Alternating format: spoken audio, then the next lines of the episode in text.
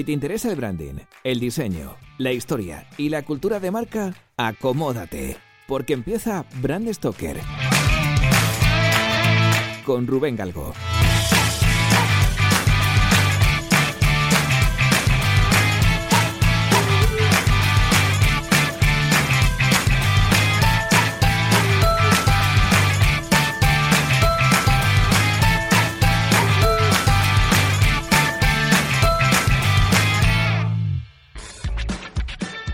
Hace unas semanas yo estaba pues navegando en internet, ¿no? Estaba ojeando Doméstica, eh, Behance, y me llamó la atención que había un curso en Doméstica sobre ortotipografía.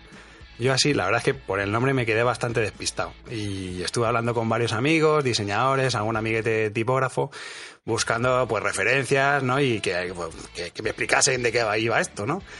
Entonces, claro, cuando empecé a hablar con la gente es que se me abrió un mundo, un universo delante de mí que dije, pero bueno, y esto, y yo soy diseñador, pero y esto no tengo ni idea de la mitad de todas estas cosas.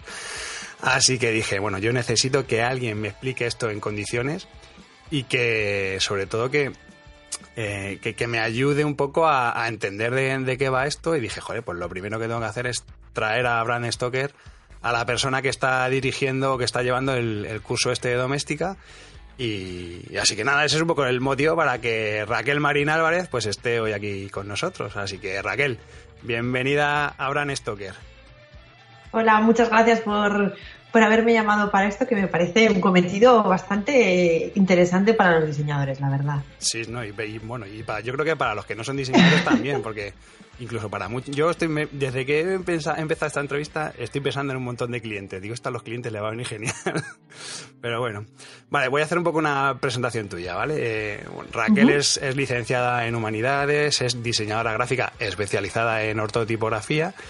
Y además tiene una historia un poco curiosa, ¿no? Porque tras cursar un, un máster de tipografía avanzada, pues empezó a trabajar como diseñadora pues para distintos estudios, editoriales, ¿no? Hasta que en 2009 decidiste montar tu propio estudio, ¿no? Tu, agencia, digamos, que es La Lola Gráfica, ¿no?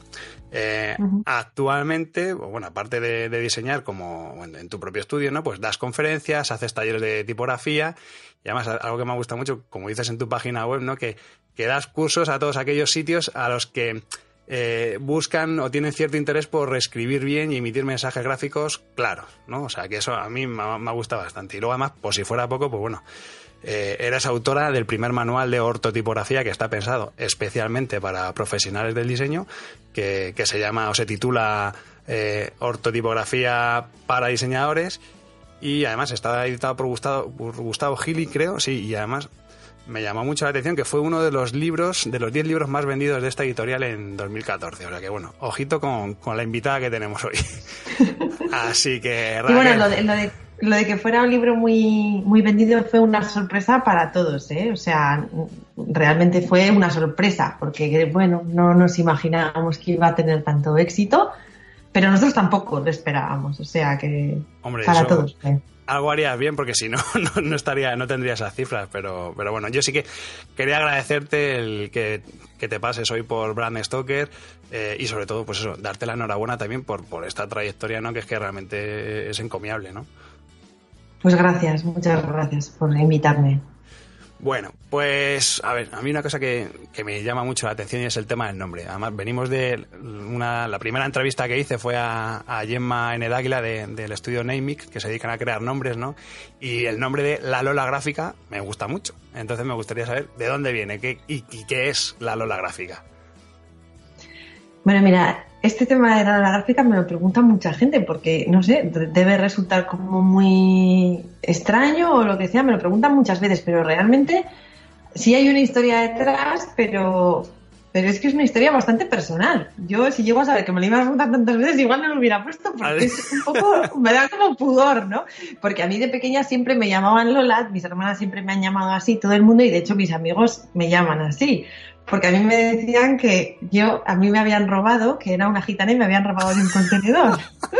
Entonces esta historia me hacía tanto llorar que al final, bueno, pues me acabaron llamando así y cuando pensé en un nombre por mi estudio, pues me hizo gracia y se lo puse, pero pues es que es una historia muy personal, realmente no es nada y la gente que tiene unos significados con sus nombres y luego lo de gráfica, hombre, porque yo sí que quería que, tener como un personaje así un poco, porque bueno, yo lo de la ortotipografía sí que lo planteé un poco desde algo paralelo al estudio.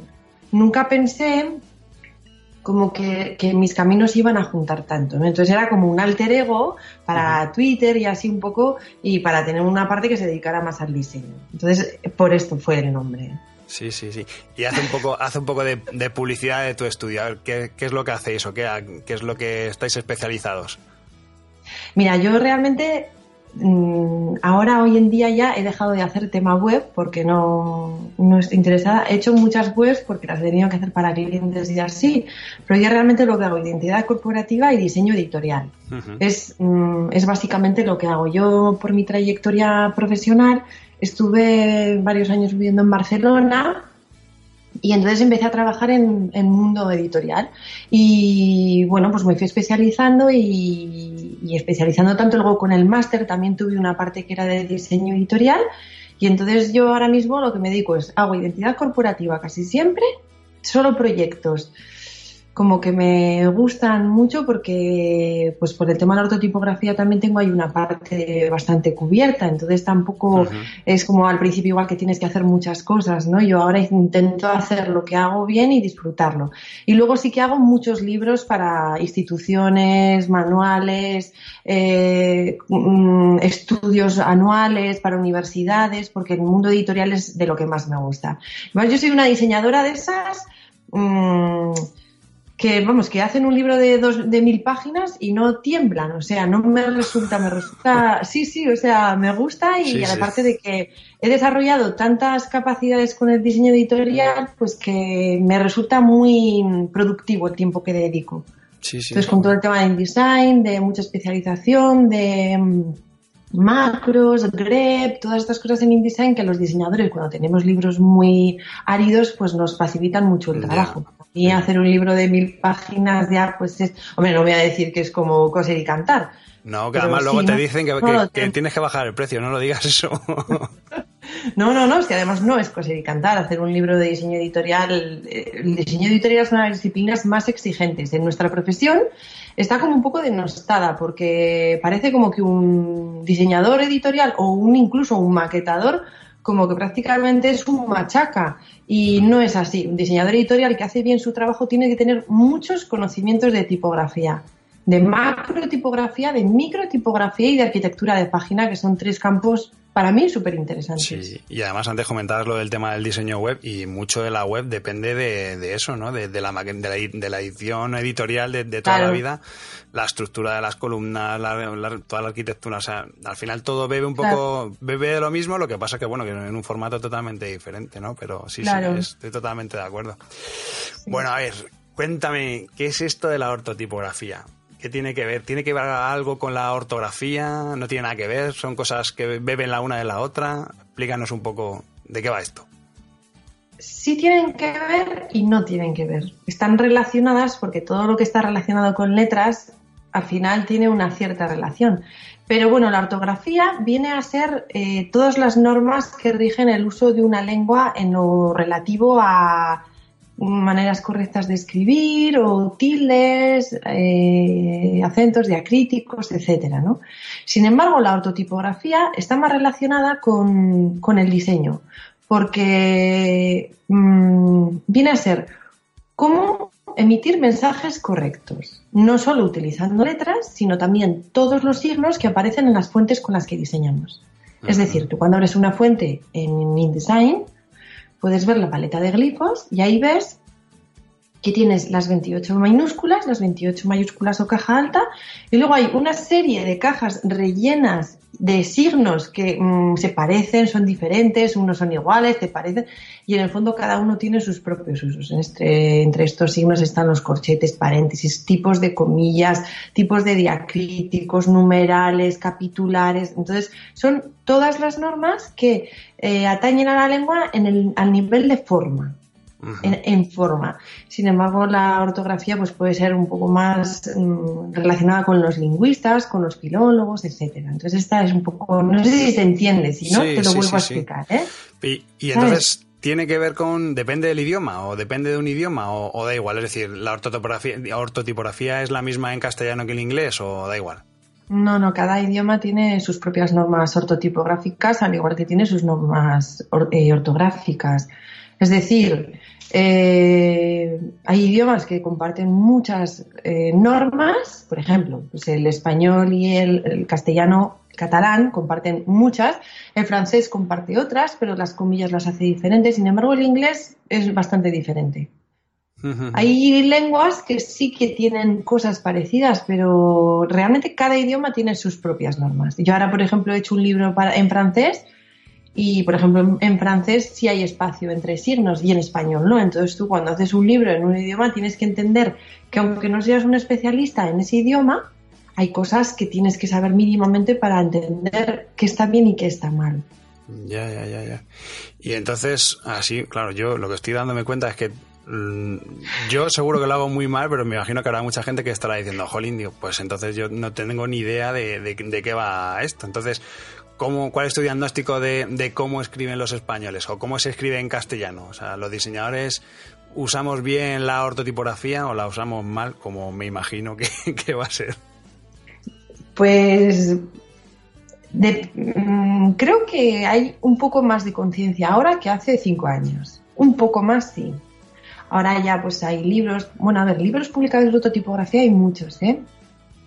La historia es que el mío es el único que está un poco acotado al mundo del diseño. Entonces en él se habla de los casos más sangrantes o más comunes de errores y aciertos en el mundo del diseño. Ahora si quieres profundizamos un poco más. Pero realmente eh, hay, poca, hay poco conocimiento. Así como es difícil ya encontrarte igual faltas de ortografía, porque la gente tiene o busca correctores que se las corrigen, o... pero yo me encuentro muchos fallos en campañas de publicidad nacionales. Y luego lo que veo es, mm, y a mí esto sí que me molesta especialmente, porque cuando veo que hay fallos, pero por lo que sea, esa cabecera o esa empresa siempre comete ese fallo, bueno, puedes decir, bueno, eh, es una licencia, ¿no? Pero hay muchas veces que el diseñador te dice, no, es que esto, o el cliente te dice, no, esto lo tienes que poner así porque este signo me gusta más que este otro. Eh, no, ya, pero es que este signo no es para eso. Ya, pero es que me gusta más el guion largo, queda más bonito. Ya, pero es que el guion el guion corto se utiliza para unas cosas y la raya se utiliza para algo, para otras. Ya, pero es que a mí me gusta la raya. Pues no. La raya no se utiliza para eso y no te voy a poner una raya para eso. Entonces también muchas veces eh, entran criterios estéticos en cosas que son puramente criterios formales. no debería entrar la estética. Un guion se utiliza para una cosa y un guion medio para otra y una raya para otra. Entonces, al igual que no son intercambiables, pues no son, o sea, es que no, es que no, son signos que se puedan poner al antojo de cada uno. Hay normas que son normas y que son cosas diferentes, que una cosa es gusto personal y otra cosa es una, normativa que está predefinida y tiene que ser así, claro. Claro, hay, hay ciertas licencias, a veces, por ejemplo, en el uso de pues, tildes o pues que por cuestiones de diseño no quieren, o no se puede poner primero, por ejemplo, la mayúscula inicial, no es que me queda más bonito todo en caja baja. Bueno, puede ser que en algún momento haya licencias de diseño, pero en general hay que respetar mm, para qué sirven los signos. Y si no se respeta, que sea siempre que sea porque mm, no, nosotros este signo no lo vamos a utilizar. Bueno, pues, pero nunca. No ahora sí porque nos queda bonito y ahora no porque no nos queda Ser un poco más coherentes, ¿no? Si tomas una decisión, apuesta por ella hasta el final. Un poco de coherencia, claro, coherencia. ¿Y cuáles son esos errores más habituales que tú has detectado que hacemos normalmente los diseñadores? Pues es que hay muchos. Eh, es que hay muchos. Es que realmente hay muchos. Yo tengo un, yo tengo un un, pequeño capitulito en, un, en, el curso de doméstica que viste, en el que doy las 10 píldoras, ¿no? Como 10 primeros auxilios para las cosas más comunes que veo. Pues no, me, des las 10, porque si no vamos a reventar el curso, pero dame un, par de ellas. No, no, o, una que sea así, la más flagrante que dice, joder, es que esto es que lo repiten siempre. Más de una, te puedo dar más de una porque realmente son cosas que he publicado en muchos sitios. Pues mira, por ejemplo, es muy habitual escribir los años con punto, por ejemplo. 1956 y poner un punto entre el 1 y el 9, ¿no? Esto ah. es súper común. Sí, sí, Es muy común, por ejemplo, eh, poner los meses con mayúscula, escribir marzo con mayúscula, los días de la semana con mayúscula. Esto es, eh, abrimos el lunes, utilizar las comillas mal. Creo que el uso de las comillas, por ejemplo, es uno de los usos más más desafortunados. Las comillas realmente, las comillas, con comillas me refiero a estas rayas o mm, semi-triángulos que están porque puede haber comillas altas y comillas bajas, ¿no? Entonces, por ejemplo, ahí hay una confusión muy grande de qué cosas se deben escribir con comillas o con qué tipo de comillas se han de escribir. Estos son fallos, yo creo que lo más... Y es, verdad que las comillas típicas que usamos o las que usamos habitualmente no son españolas, son inglesas, las, las típicas que usamos nosotros. Las dos rayitas así al principio y al final de una frase ni siquiera son españolas, o sea, son... son no, no son, no son españolas, son inglesas son de la tradición tipográfica inglesa, no de la española o de la francesa. Las que nosotros, a ver, estoy yo diciendo un poco de esto. Yo sí que estoy a favor de utilizar las comillas inglesas en primer lugar. Pero hay muchos ortotipógrafos, sobre todo lingüistas y así, que les parece una, un, anglicismo tipográfico, una cosa incorrecta escribiendo en español. Pero realmente también hay que entender que su uso es mucho, o sea, están muy accesibles en el teclado, mucho más que las españolas o las bajas, porque las comillas bajas son las, las latinas, las españolas o francesas, las que deberíamos usar. Y solamente se tendrían que usar las inglesas en teoría cuando ya esté contenido eso entre comillas españolas. Es decir, sería como un segundo nivel de entre comillas. Ah, Pero yo creo que no es así y creo que hay que abogar porque, o sea, hay que, hay que defender el uso de las comillas inglesas porque están tan extendidas que no pasa nada por utilizarlas en primer lugar. Pero sí es verdad, son inglesas. No, Son, no son de nuestra tradición tipográfica. Es que las, las, otras que decimos, ¿no? Las francesas, que son las que son como dos subes, ¿no? Juntas, ¿no? Sí, eh. Eh, es que yo eso en el teclado no sé ni dónde está. O sea, así lo, tengo que buscar a, posta porque, porque ahora mismo no sé, estoy mirando el teclado y no sé dónde puñetas están esas. Están escondidas, están escondidas. Es un comando de teclados diferente. Están cuando presionas alt mayúsculas y la llave que abre y luego la llave que cierra te salen automáticamente, al menos en Mac. Sí, sí, sí, sí, sí.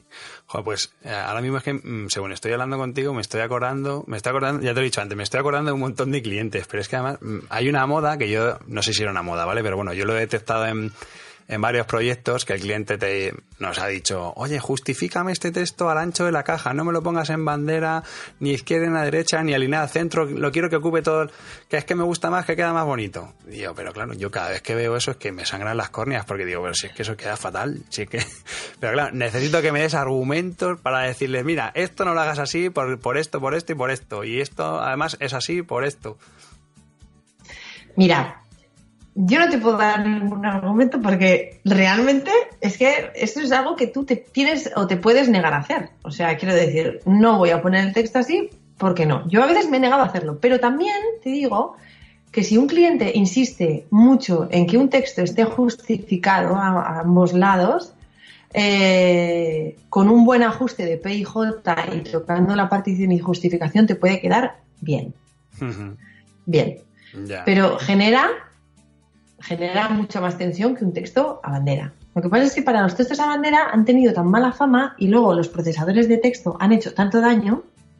Quiero decir, el Word y así, ¿no? Que todos, toda la gente que escribía, escribía como justificado. Es más, a mí me han llegado a decir clientes de una grandísima formación académica, decirme que un texto a bandera es emborrador, que el texto está eh, bien puesto cuando ya está justificado, cuando esto no es así. Un texto a bandera está muy correcto y es muy relajado leer. Pero bueno, yo tampoco creo que si, una, si un texto está bien justificado con ajustes de partición y justificación, no tiene por qué tener tensión ni nada. El texto tiene que fluir relajadamente, controlando que no se separen más de un, menos cinco las, las palabras o se junten.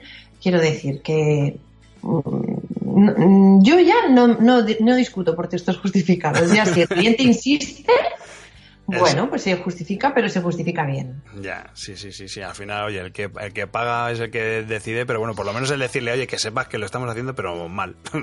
bueno, no, yo creo que el que paga no es el que decide. ¿eh? Yo creo que el que decide es el diseñador. Y a su criterio está decir, esto yo no te lo voy a hacer porque en este caso este texto queda fatal y en otro caso, igual, si la columna no me parece tan exagerada, te lo hago.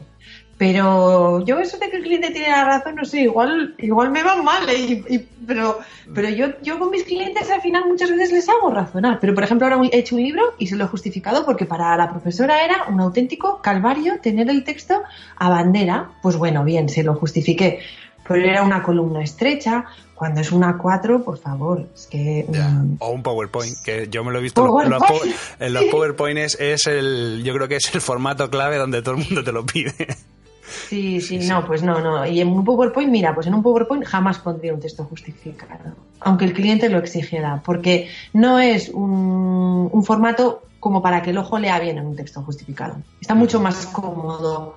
Todo justificado a bandera. Y comentabas antes el tema de los espacios después de, las cifras eh, o del signo del porcentaje. Eso, eso, ¿por qué? O sea, ¿cuál es la argumentación para decir, no, esto no funciona así por, esto? ¿Cuál? Mira, al igual que tú si escribes con letra, escribes 17 mm, euros, ¿no? Si escribes euros sin estar en signo, sino la palabra euro, tú separas 17 y separas el euro, ¿no? Claro, sí. Por la misma lógica, una abreviación que no es una abreviatura, una abreviación por signo, como es el signo del euro, tiene que estar separado de la cifra. Mm, Al igual que escribes 17 euros, escribes 17 euros. Ahora, esto sí, esto es importante. Cuando una abreviación se utiliza, un diseñador tiene que controlar que esa abreviación nunca se separe de la cifra a la que acompaña. Es decir, no me puede quedar el 17 arriba y el, euro, el signo de euro bajarme a la siguiente línea. Eso sería un error, porque la abreviación siempre tiene, siempre, siempre tiene que ir con la palabra a la que se relaciona. Por eso el diseñador tiene que poner un espacio irrompible entre el 17 y el signo de euro, que se pone del Steam Design para que o bien suban los dos o bien bajen los dos, pero no se separen. Sí, sí, sí. Además, eso sí que es, muy típico. Yo creo que alguna vez seguro que lo he hecho, pero el poner el signo del euro, por ejemplo, más, más chiquitito y bajarlo un poquito eh, y, y, pegarlo, claro, porque no sé, como que te pega. Pero sí, sí. Esto ya es un error que no vuelvo a cometer.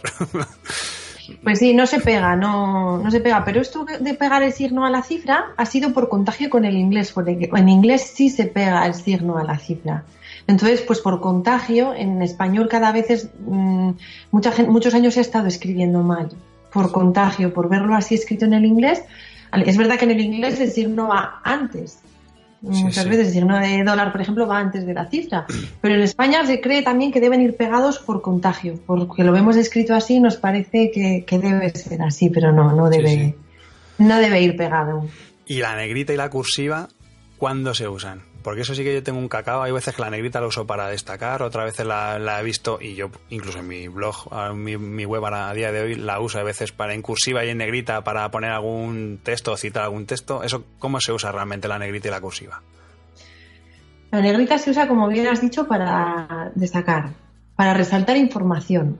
Ese es el uso de la negrita realmente. La negrita no tiene un uso eh, lingüístico que sí tiene la cursiva. Es decir, tú en español escribes en cursiva determinadas cosas, solo esas cosas. Escribir otras por destacar está mal.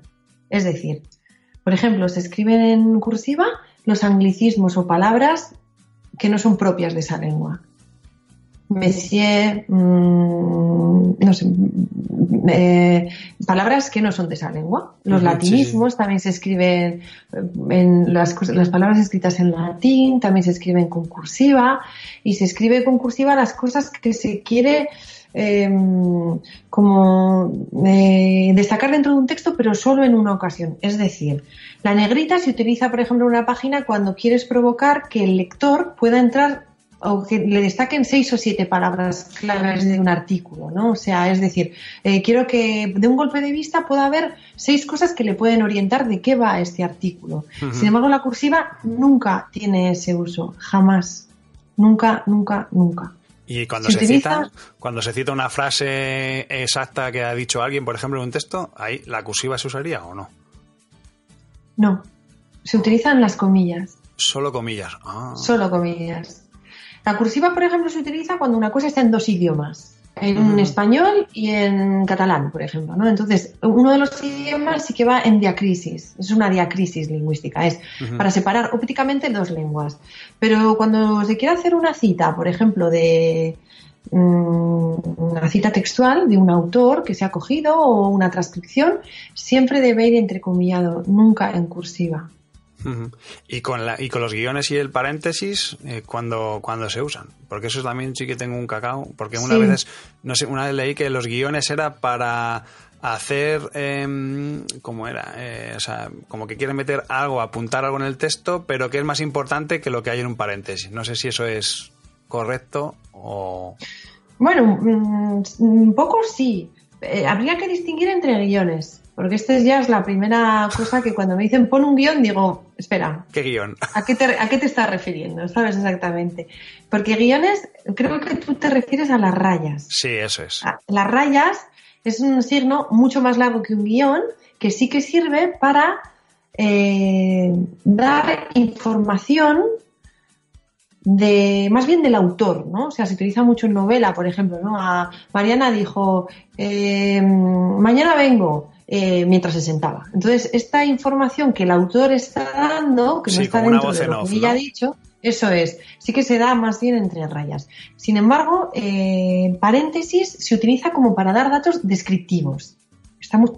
Está mucho más relacionada con datos toponímicos o de fechas o cosas que están relacionadas con lo que se acaba de decir, pero está dando información que al lector le puede servir para posicionarse mejor en de qué le están hablando. ¿no? Tiene un carácter más, mm, más informativo que la raya, que tiene un carácter más tipográfico, más como más arreglado, más, un poco más, a ver, entendiendo culto, ¿eh? pero tiene un poco más, un uso un poquito más, mm, como más cuidado, ¿no?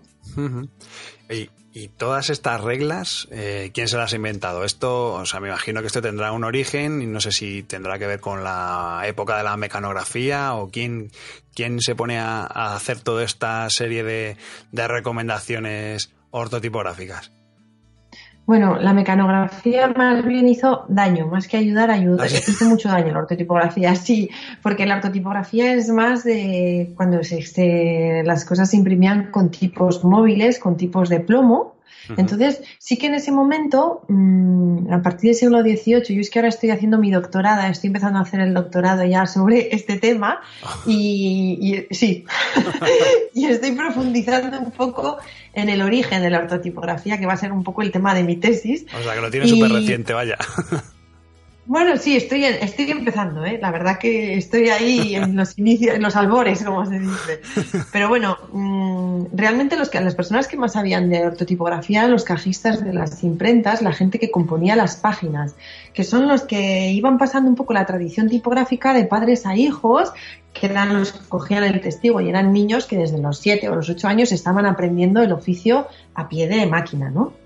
Luego, con el uso de la mecanografía, pues hemos tenido muchas, eh, muchos desastres, ¿no? Que, eh, que hemos ido heredando, porque claro, pasamos de tener una caja enorme de tipos a tener solo un teclado. Y ahí hubo como una criba enorme de todo el, sabor, todo el saber tipográfico que había en las imprentas.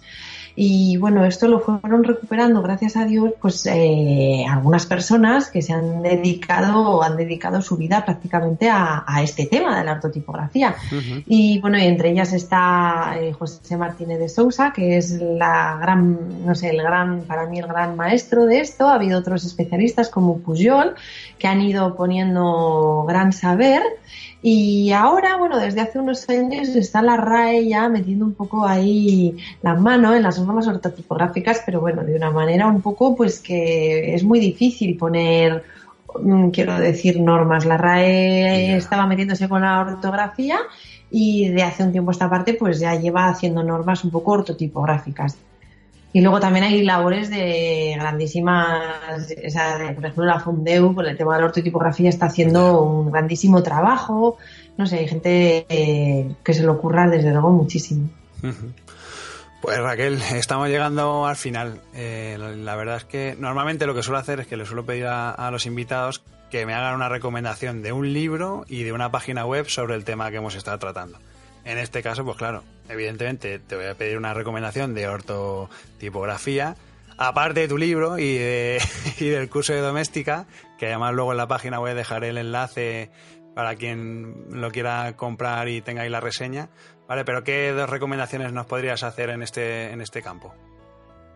Pues yo te, la, yo te voy a hacer una un poco que muchos diseñadores igual cuando la ven dicen, madre mía, yo esto no me lo leo y tal, pero a mí me parece un libro buenísimo para tenerlo en tu estudio y consultarlo cuando lo necesites, que es el Ortografía y de, José Martínez de Sousa, del español actual, Ortografía y Ortotipografía del español actual. que es un libro que es muy gordo, o sea, obviamente no es para leértelo de una sentada, yo me lo he leído ya varias veces, pero es un libro de consulta. Es, tú tienes una duda y está casi todo escrito, ¿no? Es un libro muy bueno y muy completo.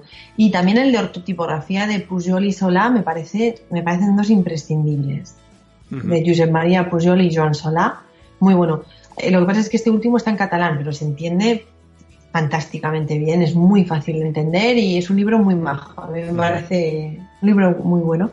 Y bueno, y luego, pues como página, yo diría que la de la Fundeu. Yo diría que la página de la Fundeu es una página que hay que seguir y que bueno, resuelven las dudas súper bien y con mucha lógica y como muy sensato todo lo que dicen, ¿no? Porque hay veces que, pues que igual la norma choca un poco con el uso mm, sensato de, de, los signos. Entonces yo creo que ellos siempre abogan por la sensatez antes que la norma estricta, ¿no? Y a mí esto me parece una cosa muy buena dentro de, de este campo. Qué bueno. Y luego mi libro, mi libro es para hacerse como una idea general.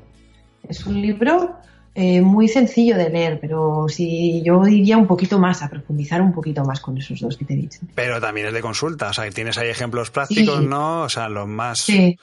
El mío es de, mi, libro es de consulta, o sea, de ejemplos muy prácticos y desde luego lo que más tiene son ejemplos visuales con los que un diseñador puede conectar fácilmente porque son cosas que se han encontrado seguramente y dudas que ha tenido un montón de veces y entonces por eso es como muy gráfico, pero es un libro como un poco de posicionar un poco general, no se profundiza en casi nada porque es muy breve, son, o sea, quiero decir que es un libro que te lo lees y lo tienes en el estudio, pero se queda corto, quiero decir que si tú haces diseño editorial necesitas más, necesitas más libro. Igual estoy preparando un segundo libro más profundo todavía. De ortotipografía también y de ortotipografía, con pero para diseñadores. Ah, también, ah, qué bueno.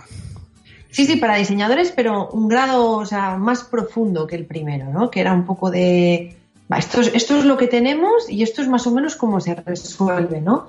Pero estoy preparando uno un poquito más, más profesional. Qué bueno, uy, qué bien, me has dado una exclusiva. Pero no sé, o sea, esto se empieza y, no sé ni cuándo se termina. ¿eh? Yo... Bueno, bueno, yo la, yo la tengo ahí, ¿eh? ya la usaré la exclusiva. ya lo he dicho, ya lo he dicho. Muy bien. Oye, y por último, formas de contacto. ¿Cómo y dónde podemos contactar contigo? Bueno, pues yo casi siempre mm, tengo mis dos páginas de Twitter y Facebook, eh, las suelo consultar con mucha frecuencia y aparte de que ahí me llegan muchas consultas y muchas solicitudes para curso, pero bueno, yo casi siempre prefiero el mail porque me parece más cómodo y siempre se tiene archivado eso en Pero bueno, a mí mucha gente me consulta para dar cursos por Facebook. O sea, quiero decir que luego ya es, oye, eh, estoy interesada en dar un curso en mi universidad de bueno, pues ya remito al mail, pero bueno, yo en Twitter suelo dar pequeñas píldoras a veces cuando, cuando voy teniendo así un poco de tiempo de cosas que me encuentro, que están mal en la calle o así. Pero bueno, por mail, mi mail es, estoy muy accesible siempre. Y el usuario es, tu usuario de Twitter es la Lola Gráfica. La Lola Gráfica y en el Facebook también. y, y, la página es lalolagráfica.com. O sea que, que ahí estoy casi siempre, excepto los fines de semana, que intento separarme un poco de redes sociales y del mail, pero bueno, entre siempre en días laborales estoy muy, muy disponible. Perfecto. Oye, pues muchísimas gracias. Yo creo que ha sido muy enriquecedor. He aprendido mogollón. Yo creo que esto además a la gente le va a encantar. a todos los diseñadores, pues todos estos, estos consejos le van a venir muy bien y muchísimas gracias que nos ha, eh, nos ha costado un poco el, poder juntarnos para, hacer esta entrevista, que el mundo maternidad-paternidad es complicado. Sí, es complicado. Así que de verdad que, que muchas gracias por, por haberme concedido esta entrevista. Gracias a vosotros por invitarme y sobre todo porque lo que estoy viendo últimamente es que Mm, cada vez hay más interés por parte de los diseñadores. Antes yo daba muchos cursos para lingüistas, para periodistas, de prensa escrita y así, pero cada vez el mundo del diseño yo creo que está mm, eh, siendo como ocupado por gente más preparada. O sea, no quiero decir que antes los diseñadores no estuvieran preparados intelectualmente, pero creo que la profesión nuestra está cada vez más formada y entonces sí que hay una demanda de este tipo de cursos igual más mm, que no es que sean áridos, porque luego no son cosas áridas, son cosas que se utilizan en nuestro día a día. Pero sí que al principio, cuando voy a dar un curso, pues yo que sé, a diseñadores gráficos, como que piensan que va a ser prácticamente una cosa súper dura y súper árida. Y luego la gente se va diciendo, pero si son cosas que me las he preguntado mil veces. Porque, claro, obviamente, es que nosotros somos los demiurgos del lenguaje. Quiero decir, un diseñador es el que da forma al lenguaje o al mensaje que su cliente quiere transmitir. Entonces, si tú no sabes eh, dar forma bien, tu mensaje va a estar cojo. Entonces, yo me alegro mucho de que me hayas invitado a esto para, para que la gente entienda que es que esto es una cosa que no es de eruditos, que es que es de nuestra profesión, es que nos compete a nosotros. Al final, claro, al final es el, esto es el hacer bien tu trabajo, es decir, si somos diseñadores, vale, pero hay unas normas que yo, la mitad no conocía, más de la mitad, y bueno, eso ya va a cambiar ya. Si ya las tienes, claro, eso ya a partir de ahora ya vamos. ya, ya. Eh, eh, voy, a, voy, a, empezar a borrar un montón de páginas que tenía hechas y las voy a tener que remaquetar otra vez, pero... No, no, yo también lo tuve que hacer, ¿eh? Borrar cosas que había hecho, o sea, es así. Pero claro, si sabes, si es que si sabes que esto, que hay una normativa, jolín, pues que te cuesta hacerlo bien. Pues, pues nada, pues apuntarte a este tipo de cursos, a, leer tus libros y, y aprender a hacer las cosas bien, ni más ni menos. Aparte que... cuando la empieces a hacer bien es que cada vez va más, cada vez las quieres hacer mejor. Eso es como, como un cocinero que de repente entiende lo que es las esferificaciones o, bueno, pues es que al final es que son herramientas que te pueden ayudar a diseñar mejor. Entonces en eso consiste nuestro trabajo. Sí, y además yo creo a, mí, para lo que me va a servir a mí también es para, para señalar en otros, decir, mira, esto está mal maquetado. Cuando vea un cartel, mira, esta ha dejado un espacio entre el símbolo del euro y, uy, esto está mal, uff, vaya diseñador. claro que sí. Bueno, Raquel, pues muchísimas gracias. Gracias a vosotros por invitarme. Un saludo, chao. Adiós.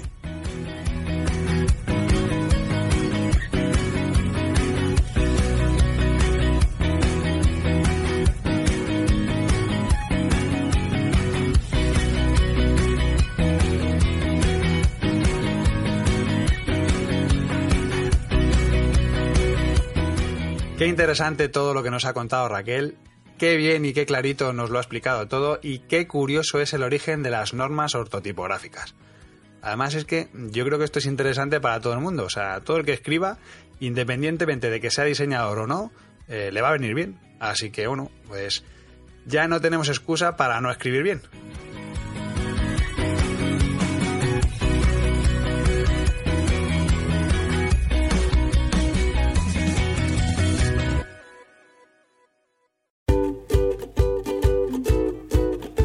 Pues hemos llegado al final de este programa de Brand Stoker Y como siempre, tengo que deciros que ha sido un placer.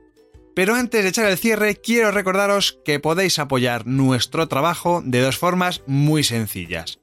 La primera es realizando vuestras compras en Amazon a través del enlace de afiliados que tenemos en nuestra página web.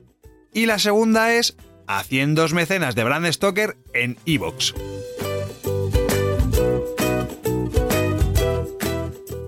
Brand Stoker es una iniciativa de Gallicus. Gallicus es el estudio especializado en creación y gestión de marcas que dirige Rubén Galgo. Si lideras una empresa o eres la persona responsable de crear o actualizar la marca de tu compañía, no dudes en ponerte en contacto con nosotros. Búscanos en nuestra web gallicus.com.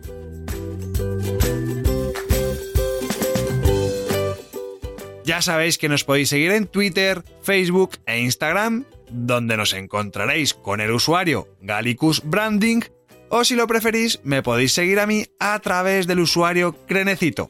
Por supuesto, no olvidéis comentar este programa, darle a me gusta y compartirlo en vuestras redes sociales. Y si os habéis quedado con ganas de más, podéis escuchar más programas de Brand Stoker en iVoox y sobre todo en brandstoker.com. Muchas gracias por estar ahí y recordad, como dijo Paul Rand, el diseño es simple. Por eso es tan complicado. Hasta el próximo programa. ¡Chao!